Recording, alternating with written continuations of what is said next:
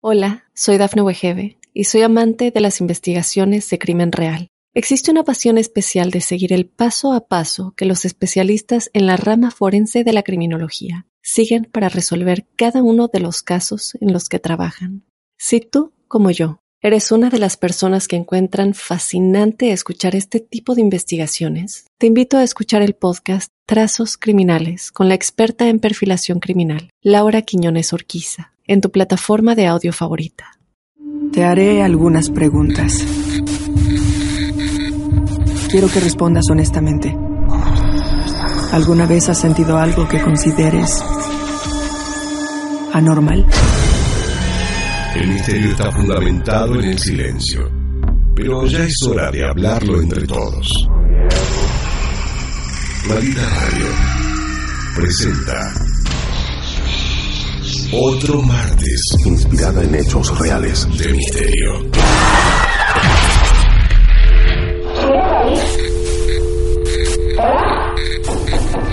¿Quieres hablar con alguna de nosotras?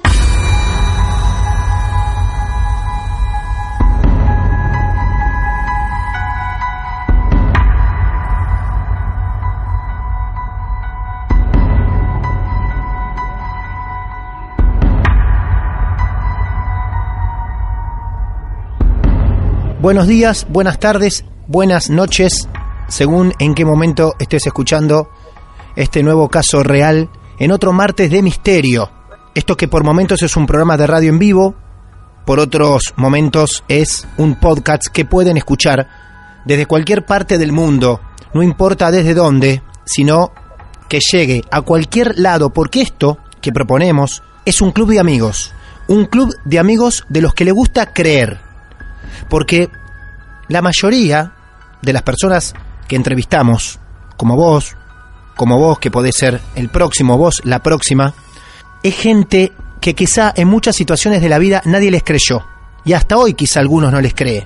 Por eso todos los que nos reunimos, nos prestamos a poner play, a escucharnos en algún horario, simplemente la premisa es creer, sorprendernos, estés en la parte del mundo en que estés en este momento, nos podés escribir a nuestras redes sociales, en Instagram, en Twitter, en Facebook, nos buscas Martes de Misterio, allí nos mandás un mensaje privado y te vamos a estar esperando, porque este programa se alimenta de historias reales, como la de hoy, porque hoy, de Mar del Plata, Buenos Aires, Argentina, vamos a viajar a México, porque allí nos está esperando Daniel. Daniel, un abrazo grande de Argentina para todos ustedes, ¿cómo te va? Hola, buenas tardes, noches, días, depende cómo esté escuchando. Muy bien aquí, ansioso de contar la historia. Pero muy bien. Bueno, Daniel, me alegra mucho primero que nos hayas escrito, que hayas querido contarles tu historia también al mundo, porque en este momento vos me la vas a contar a mí, a los que estamos aquí grabando la entrevista, pero una vez que la subamos a nuestras plataformas se la vas a estar contando al mundo. Así que gracias por compartir esto. Daniel, ¿de qué eh, lugar precisamente sos de México? De un estado que se llama Sinaloa. Sinaloa. ¿Cuántos años tenés? Tengo 22. Bien, Daniel, ¿qué te hizo escribirnos? ¿Te está pasando algo actualmente? ¿Es algo que nos vas a recordar que te pasó en la niñez? Me pasó hace mucho tiempo, Sí. pero no solo me ha pasado a mí, sino a mi familia y a gente externa que ha ido a mi casa, porque pasa en mi casa esto. Bien, o sea que hay muchísimos testi- eh, testigos de este caso, ¿no? Así es. Bien, hay muchos testigos que pueden corroborar la historia de Daniel y nosotros nos vamos a prestar a escuchar. Quizás podés subir un poco el volumen de la radio, de tus auriculares, ¿eh? para escuchar atentamente a Daniel, que de México les quiere contar esto al mundo. Daniel, ¿esto empieza a ocurrirte más o menos en qué momento de tu vida? Cuatro o cinco años es el recuerdo que tengo cuando vi, escuché por primera vez lo que les voy a contar. Empiezo a contarles. Sí, claro. Yo tenía más o menos 4 o 5 años, no, no recuerdo muy bien la edad, pero no era, era un poco torpe, torpe para caminar. Ajá. Entonces yo al bajarme de la cama, pues gateaba o me iba a gatas. Entonces me acuerdo que estaba en mi cama y estaba mucha gente en mi casa, en la parte de la sala, Ujú. y yo le grito a mi, a mi mamá, oye mamá, le grito, ven por mí, para que me ayudara a bajar. Y me decía, no, pues ahí voy. Y no iba. Entonces en mi desesperación me bajé de la cama y me bajo a gatas, como te comento, Sí. y en cuanto me bajo, escucho ch, ch, así un ruido como si estuvieran llamando. Claro, Entonces, por inercia, yo volteo abajo de mi cama sí. y veo unos ojos y me dicen, ven a jugar conmigo. Era una voz de un niño. No, no, no, no, para, para. Sí. Vos, vos estabas arriba de tu cama. Qué cosa el tema de las camas, ¿eh? Qué cosa el tema de las camas, Daniel. Es impresionante. Eh, ahora entiendo por qué la gente tiene miedo de mirar debajo de las camas. Hemos cruzado historias de debajo de la cama. Vos estabas arriba de la cama y escuchás que alguien te hace ch, ch, así. No, yo, yo cuando me bajo, Sí. porque no venían por mí, Ah, pues me bajo a gatas bien, y cuando estoy a gatas sobre el, pues sobre el piso, Sí. escucho ch, ch. bien. Entonces, in- por inercia volteo hacia abajo de la cama Sí. y veo unos ojos, o sea, unos ojos, yo recuerdo en mi mente unos ojos y escucho, ven a jugar conmigo. Obviamente me paro y salgo corriendo y tres cuartos en hilera. Pudiste moverte solo. Sí, hay tres cuartos en hilera y sigo escuchando la, la voz que me decía que fuera a jugar conmigo. Bueno, con él. Entonces yo llego obviamente con mi familia, llorando, nadie me cree, como tú dices, Sí. nadie me cree. Ujú, Digo, bueno, no pasa nada. Claro. Pasa el tiempo, Eh, Daniel, un segundo, Sí. un segundo. Vos sí. abajo de la cama veías todo oscuro y solamente divisabas dos ojos. unos ojos. Nada unos más. ojos, exacto. Y, y esos ojos eran, eh, estaban sufi- suficientemente claros para darte cuenta que eran de un niño. La voz era de un niño. La voz. Si tenés que describir esos ojos, ¿cómo eran?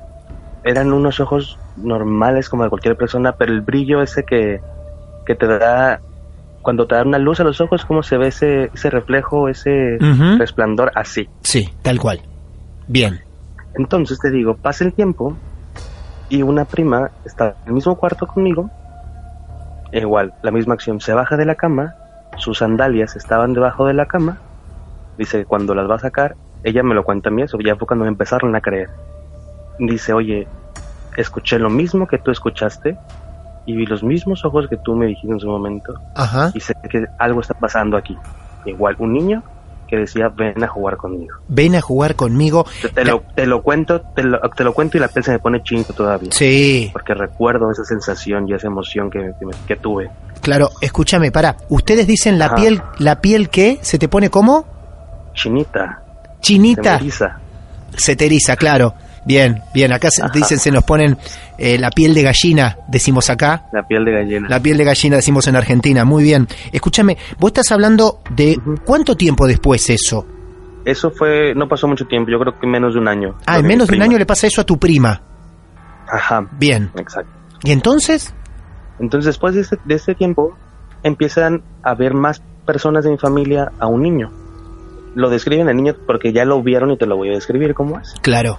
Dicen que es un niño con unos 10 años, Ajá.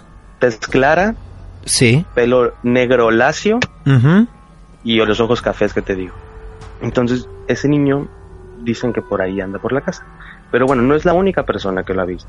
Ajá. Otra prima igual, de que cuando llegaban muy noche, que lo miraban en la parte de la sala y del comedor.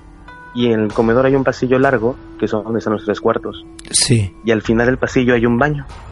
Entonces decían mis primas, que lo- los que llegaron a ver, que ahí se desapareció, en una esquina. Iba corriendo y ya después ya no estaba. Vale, quédate con esa idea de la esquina del baño, porque ahorita te voy a contar algo más, Qué bárbaro. que fue lo último que pasó, Eh, que fue, eso me pasó hace el año pasado, esto que te voy a contar al final, ¿eh? Bien, perfecto. Todo esto que vos estás diciendo, la, la familia lo Sí. empieza a ver, para, a ver, para, para ver cuántos testigos tenemos concretamente. Primero vos, después, en menos de un año, una, una de tus primas, Una prima. Bien. Después otra prima, otra prima. y Ujú. después el novio de una prima, Sí, Y esta que te voy a contar va a ser la mejor para mí, porque yo ya estaba grande. Eso, esto fue hace unos, bueno, grande entre comillas, pero ya estaba más consciente de lo que pasaba y de mucho tiempo de no ver a- al niño este que te, que te comento y de Ajá. no saber nada de él. Llega una esta, gente, perdón, es- todas esta- estas primas Ajá. que vos, tu prima, tu otra prima, ellos, ellas vivían Sí. con vos en la misma casa. una sí y otra no. Ajá. En esa casa, ¿cuánta gente vivía? Cinco conmigo Eras vos, tu prima, tu mamá, tu papá y otro primo. y otro primo. Ok. Sí. De estos, eh, nunca lo vieron tu mamá y tu papá. A él, al, al No, niño. Ni mi primo, ni tampoco mi primo. Y tampoco tu primo. Bien, ok, No. perfecto. Entonces, llega una niña, se llama Abril, eso fue hace como unos cuatro años, llega a la casa, pero es una niña externa que nunca le habían dicho nada de esto, ni el tema se había comentado en ninguna parte. Era la hora de la comida, estábamos todos sentados en el comedor, entonces ya estábamos esperando a que todos se vinieran a comer, y Abril estaba abajo de la mesa. Y obviamente su papá, oye Abril, ya súbete, vente a comer. Y Abril decía, ya voy, ya voy. Y yo obviamente pues ya era bastante tiempo y nosotros no empezamos sin que todos estén en la mesa a comer. Ah, mira. Entonces Abril le dice, ya, ya súbete a comer, por favor. Y le dice, es que no me dejan. Y todos, ¿quién? Dice, el niño que quiere que vaya a jugar con él. Y No. apunta hacia el cuarto del medio. ¿Cómo qué? Perdón, perdón, ¿qué del cuarto? O sea, el, al cuarto del medio Sí. apunta y dice, es que el niño quiere que vaya a jugar con él y no me deja ir. No te puedo creer. ¿Sabes? Alguien externo, exacto, alguien externo a la casa, a la familia, que nunca supo nada de eso, que te diga eso, yo te lo juro, cuando lo cuento, la- lloro porque me acuerdo y digo, oye, es que sí es cierto, está pasando algo hay aquí en mi casa. Ajá. Y por ejemplo, ahorita voy a llegar y voy a llegar con miedo porque me estoy acordando todo lo que, Ah, lo que ha pasado. claro, ni hablar. Este, esta niña Abril, ¿quién era? Llegó por, quedó claro que llegó por primera vez de visita a la casa. Algo, ¿era Una- algo de la familia? Ajá. Ella Era era una sobrina del Sí. novio de mi prima que vivía ahí. una sobrina del novio de tu prima. Ajá. Sí, ¿Qué o sea, no- nunca he ido de la casa externa, externa a la familia, la niña. Claro, claro, totalmente, totalmente. ¿Cuántos años tenía Abril? Cinco, seis años. Ajá, claro, bien pequeña. La, la edad la que yo tenía cuando lo vi por primera vez, ¿sabes? Exacto. O sea, cuando lo ven un par de veces tus primas y el novio de tu prima por aquellos tiempos, después durante un tiempo lo dejaron de ver, de ver hasta que llegó esta criatura también de 5 o 6 años llamada Abril. Exacto. Claro. Bien, bien. Todo en la misma casa. Todo en la misma casa, casa de, de los abuelos, que la construyeron ellos. Nunca supimos si había, que había antes ahí. Eso de la casa te, te digo que tiene yo creo como unos 80 años de construcción. Ah, mira. Bien. Pero, o sea, es, es nuestra casa propia, o sea, no había nada ahí antes. Explico, había un terreno y lo y hicimos la casa. Bien, concreto. Ok, qué bueno saber eso, ¿no? Porque a veces uno compra una casa y compra también una historia que viene con la casa, pero en este caso la levantaron tus abuelos. Exacto. Claro. Perfecto. Bueno, y entonces Obvia- pasa el tiempo. Sí, perdón, perdón. Adelante. Ajá. Sí, no, bueno, pasa el tiempo y hace un año yo vengo de vacaciones. Yo vengo de vacaciones y hago una fiesta con mis amigos. Ujú. ¿Ok? La hago en el patio, en la parte de atrás. Conforme va pasando el tiempo, en la noche un amigo entra al baño, tenemos un baño afuera. Sí. Entonces, en cuanto, como entra, sale. O sea, sí no se tardó nada. No y yo estaba nada. grabando, uh, yo estaba grabando unos videos, estamos en la fiesta, y me dice, Daniel, acabo de ver un maldito niño dentro de tu baño. ¿Y yo qué? Y le digo, a ver, espérate, ¿cómo? Me dice, acabo de ver un niño adentro de tu baño. Obviamente yo voy con el celular, grabo y no hay nada. Claro, O sea, por una extraña razón estaba grabando. claro. Y ya, y le digo, espérate, siéntate. Pero me lo hice con una emoción. Entonces lo vuelvo a grabar y le digo, a ver, explícame o dime cómo era el niño. Pero mi amigo ya estaba como que ido, en shock. Claro. Y le digo, me dice, o sea, le digo, a ver, ¿cómo era alto o pequeño? Me dice, pequeño. Digo, ¿cómo era? ¿Tez blanca o oscura? Blanco. Pelo lacio, pelo chino lacio. O sea, me describió el niño que mis primas habían visto durante toda la vida. Y no solo eso. Este niño lo tomó del brazo y le dejó una marca No. a mi amigo. Sí. ¿Le Te dijo lo algo? prometo, te lo juro. Le- Le dejó una marca. Qué bárbaro. ¿Le dijo algo el niño Sí, cuando lo ve a tu amigo? ¿Le dice algo? Sí. Le dice, no te vayas de aquí, quédate. Claro. Y ahí es cuando dije, algo hay aquí. Eso fue reciente, eso fue hace un año. Y digo, no, obviamente hay algo aquí y algo sigue aquí, ¿sabes? Y ya ves que te había comentado que en una esquina se desaparecía. ¿sí? Sí. Pues ese baño conecta con esa esquina. Entonces mí se me hace muy lógico que lo haya visto ahí mi amigo. Claro. Y eso fue lo último que pasó. Le dejó una marca, se le ve, en el video que te voy a mandar, Sí. se le ve rojo.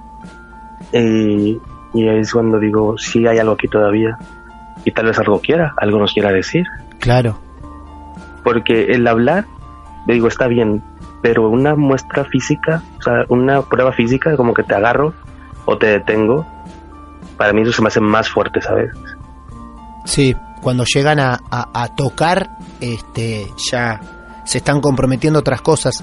Y aparte, eh, no solo que, que lo toca, sino que aparte lo toca de una forma en que le deja una marca. Porque Exacto. en los casos que conocimos en estos martes de misterio, eh, bueno, sí, en algunos había, había agresiones, había marcas, pero muchas veces eh, gente nos ha contado que ha sentido que, que lo ha tocado esa persona, o esa persona, esa energía más que nada, pero no le deja marcas. Lo toqué, me rozó, me respiró en la nuca, me sopló en la nuca, por ejemplo, pero pocos son los que hablan de marcas. En este caso lo, lo tocó y con ganas de dejarle una marca o con ganas de que no se vaya tu amigo. Lo, lo más extraño es que a ustedes siempre se les apareció, lo pudieron ver, con esa sensibilidad que tienen los niños, que aprendimos acá, en Marte de Misterio, que los niños son más sensibles a ver estas cosas, pero tu amigo ya le apareció de grande, Sí, 20 años. por eso. ¿Consultaste, hiciste alguna consulta a partir de eso? ¿Le- ¿Lo charlaste con algún profesional? ¿No se te ocurrió llevar a alguien a, No, a tu casa? Obviamente mis tías, eh, las más cercanas a la familia, como que hay que llevar a un padre que, bendi- que, bendi- que bendiga Sí. la casa. Claro. Se hizo, pero no se seguía pasando. Digo, yo creo que lo hicieron unas dos veces. Ah, Pero ya lo hicieron. Ajá, sí, hace, hace tiempo. Mirá hace vos. tiempo ya, cuando yo estaba pequeño. Ajá. O sea, desde, ya ves que yo te dije que yo había visto al niño después y nadie me creyó, lo Sí. vio mi prima y ahí fue como que sí hay algo aquí. Ahí empezaron Pues a creer fue. entonces. Ajá. Claro. Ahí fue cuando, cuando hicieron eso. Obviamente también mis tías creen que hay algo ahí enterrado que se puede sacar, pero pues no, no se busca, tampoco es como que no hemos consultado con alguien que se dedique a esto, ¿sabes? De fantasmas o espíritus, solamente por, por la iglesia, porque es muy creyente mi familia, pero obviamente sé que hay algo y... Pero lo malo es que no sabemos qué quiere. Y eso es lo que me puede preocupar a mí que cada vez sean más intensas esas demostraciones de, de atención que él exprese para nosotros, como que saben que estoy aquí, quiero algo, ¿sabes? Y eso me preocupa. Claro. Quiere, seguramente quiere atención, eso no hay dudas. Te pasó a vos, a tus primas, a la pequeña Abril, para que se queden. Vení a jugar, quédate conmigo. Em, y a modo de recomendación, yo, yo no soy parapsicólogo, yo no, no conozco de brujerías, no, no conozco de, de algunas cuestiones que puedan rozar lo profesional dentro de este mundo esotérico, pero después de tanto tiempo escuché mucho y escuché a algunos profesionales que están con nosotros y yo te recomendaría que trates de ir a alguien, sobre todo si en ese lugar siguen pasando. ¿Quién vive en esa casa ahora? Ahora viven unas tías solamente, Ajá. tres tías Bien. solamente. ¿Y vos fuiste ahí a hacer una fiesta con amigos, una reunión con amigos? Ajá, hace, yo ya no vivo, ya no vivo en Sinaloa, vivo en otro estado, Claro. pero suelo venir cada año en mi cumpleaños, Ah. en estas fechas. Qué bien. Entonces, por eso el año pasado la hice ahí en mi casa, pues la casa de toda mi vida, donde Claro. yo viví. Pero sigue viviendo gente ahí, ¿sabes? ¿Y a tus tías, tus tías no te comentan nada si, al- si notan alguna cosa, alguna sombra que se mueve, algunas cosas que se mueven del No. lugar o algo? Ellos lo que ellos nunca han visto al niño, lo que han visto es a mi abuela o a mi, abuelo que fallecieron, Ah, mira, también se aparecen, pero mira. es como que menos frecuente, ¿sabes? Sí, claro, seguro. Te decía que podrías llegar a, a recurrir a algún profesional que tenga que ver con este campo, porque mm, aprendí aquí que a veces, a veces hay algunas energías no tan buenas que se disfrazan de niños. Se disfrazan. Es una forma de decir que Sí. te muestran caras de niño, cara de niños y, y quizás no lo son. Y hasta donde nos contaste que eran pequeños y decía, ven a jugar conmigo, hasta ahí tenía una conducta este niño. Pero cuando ya me decís que Sí. lo agarró a tu amigo del brazo, hizo contacto y encima le dejó una marca, eh, bueno, puede ser que se trate de un niño, pero también puede ser que se trate de otra cosa.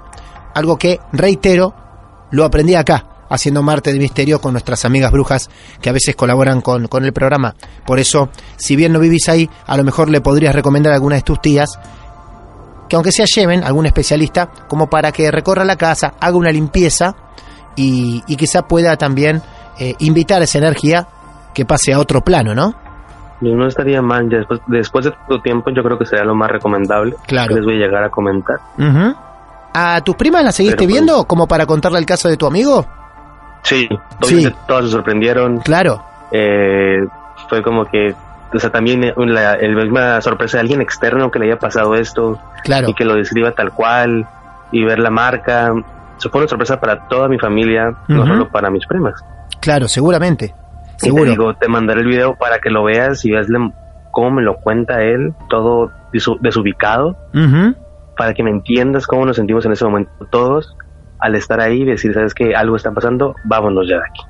¿No crees que es demasiada casualidad que este niño se aparecía en tu infancia, después dejó de aparecer, vos te fuiste, tus tías viven en esa casa y nunca se les apareció, y volvés y se presenta, no ante vos, pero sí ante un amigo tuyo? Podría ser, o sea, estás diciendo que yo puedo jalar con esa persona, Claro, digo que por mí está ahí, Y digo porque me extraña, por eso te pregunté si alguien vivía en esa casa y si alguien lo siguió viendo. Pero desde que vos te fuiste, no lo vio nadie más, al menos no te lo contaron. Y vos volvés a celebrar un cumpleaños y esa noche se presenta, no ante vos, ante un amigo, pero ante un amigo que podía acercarse a vos diciendo, lo vi. Como que tuviste que volver a esa casa. Puede ser una gran casualidad, no te quiero preocupar. eso me asusta más. Pero claro, ¿no? O sea, Ya me preocupé. eh, sí, yo, o sea, no te estoy dando ningún dato técnico ni, ni de profesional, simplemente como entrevistador digo, qué casualidad que nadie más lo vio, volvés a esa casa y se vuelve a presentar. Muy raro y tenebroso.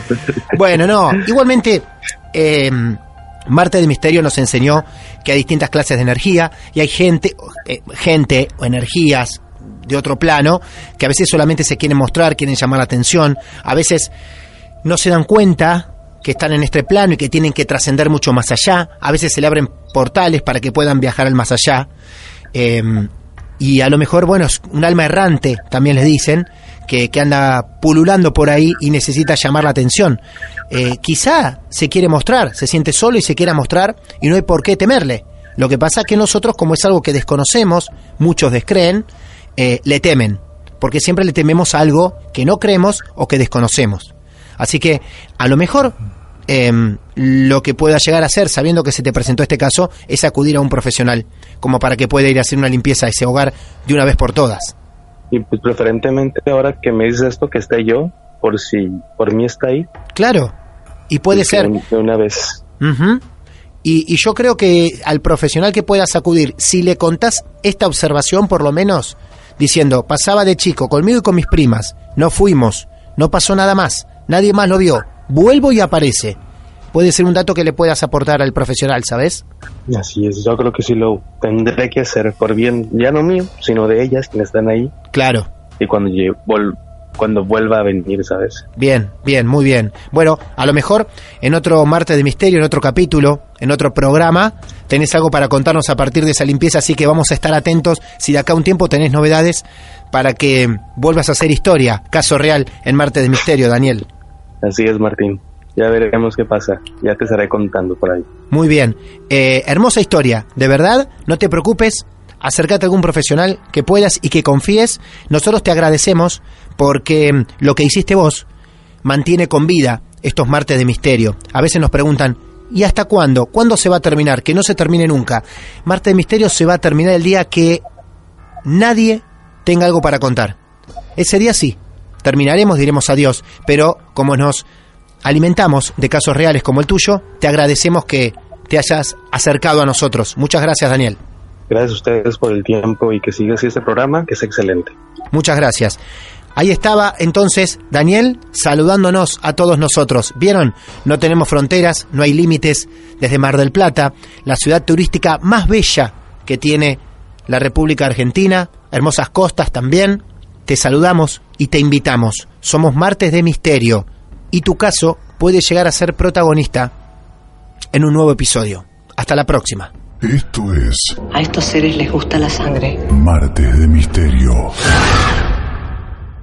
Hola, soy Dafne Wegebe y soy amante de las investigaciones de crimen real. Existe una pasión especial de seguir el paso a paso que los especialistas en la rama forense de la criminología siguen para resolver cada uno de los casos en los que trabajan.